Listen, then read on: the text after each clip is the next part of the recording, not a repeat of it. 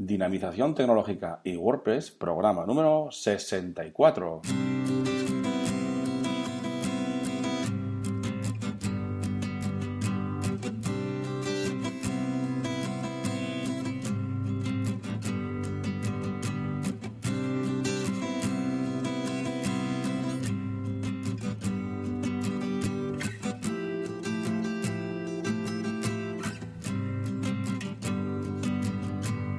Buenos días a todos y a todas. Recibido un cordial saludo de Óscar Abad Folgueira, que es quien nos habla, y bienvenidos, bienvenidas a un nuevo programa del podcast Dinamización Tecnológica y WordPress. Ya sabéis que aquí, en este podcast, hablamos de y sobre WordPress. Difundimos la palabra de WordPress.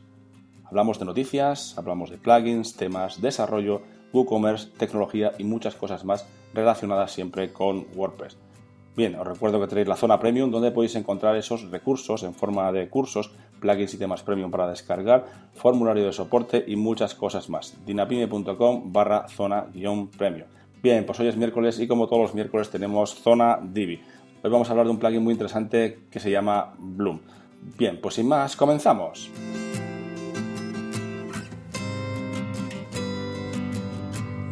Muy buenos días de nuevo y como comentaba en la introducción, hoy vamos a ver, vamos a revisar un poquito el plugin Bloom de Elegant Themes que bueno, pues, eh, también se puede integrar con Divi y como es de la empresa Elegant Themes, pues por eso hablamos de él, ¿no? el día de hoy el miércoles que toca zona Divi. Bien, pues este plugin lo que hace es, lo que nos permite hacer es una serie de, diseños, tiene una serie de diseños para eh, recabar información de nuestros usuarios para, eh, para la lista de distribución o para las newsletters, ¿de acuerdo? Es simplemente para recabar esa información y tenerla en, nuestros, en, nuestro, nuestra base de datos de nuestro WordPress, ¿de acuerdo?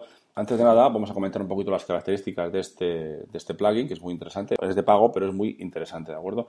Bien, en cuanto a características, pues tiene diseños personalizados, tiene un montón de ellos. Tiene, yo creo que tiene más de 100 formatos predefinidos y además permite personalizarlos, ¿no? Cambiando la orientación de los campos, las imágenes, los colores y, por supuesto, los textos y algunas cositas más. Que es muy, muy flexible en cuanto a dejarnos eh, modificar o eh, diseñarlo a nuestro gusto. También tiene estadísticas directamente dentro de nuestro WordPress.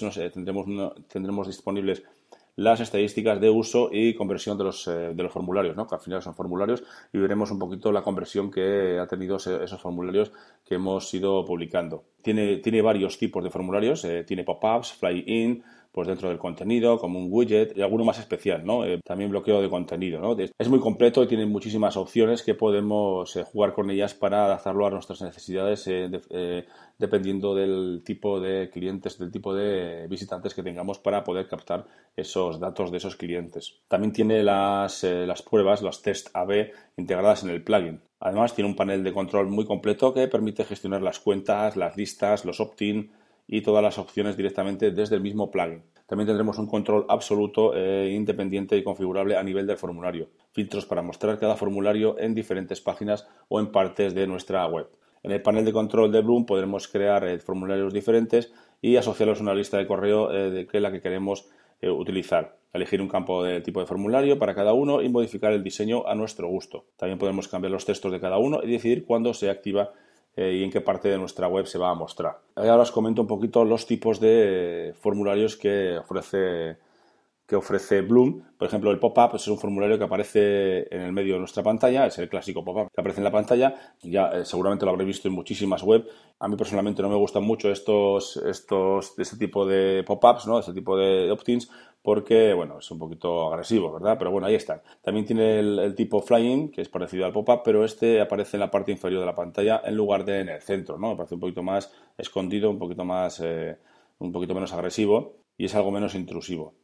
El inline, que aparece en el contenido, en el mismo contenido, este tipo de formularios se pueden colocar en medio del texto usando, al final vamos a utilizar un shortcode para utilizar este tipo de, opt-ins. La otra opción es que tenemos es el contenido restringido. Esto es una cosa, muy interesante que puede servirnos porque al final nos permite ocultar contenido eh, a los, los eh, usuarios que no han introducido el email, que no estén que no estén logueados. Entonces, si introducen el email, pueden, pueden acceder y ver ese contenido, ¿no? Como puede ser algunos PDF que pongamos o algún ebook para eh, algún ebook que haga falta, haga falta registrarse para verlo, etcétera, etcétera, ¿no? Es una cosa muy interesante. Y por último tenemos los widgets que, bueno, todos sabemos lo que son los widgets y podemos personalizar diferentes widgets para usarlos en diferentes áreas o diferentes zonas de nuestra, de nuestra web. Bueno, eh, se me olvidaba que faltaba la última, que es al final del, al final del post, que coloca un formulario al final de todos nuestros artículos. ¿no? Eso también podemos utilizarlo, que es muy interesante.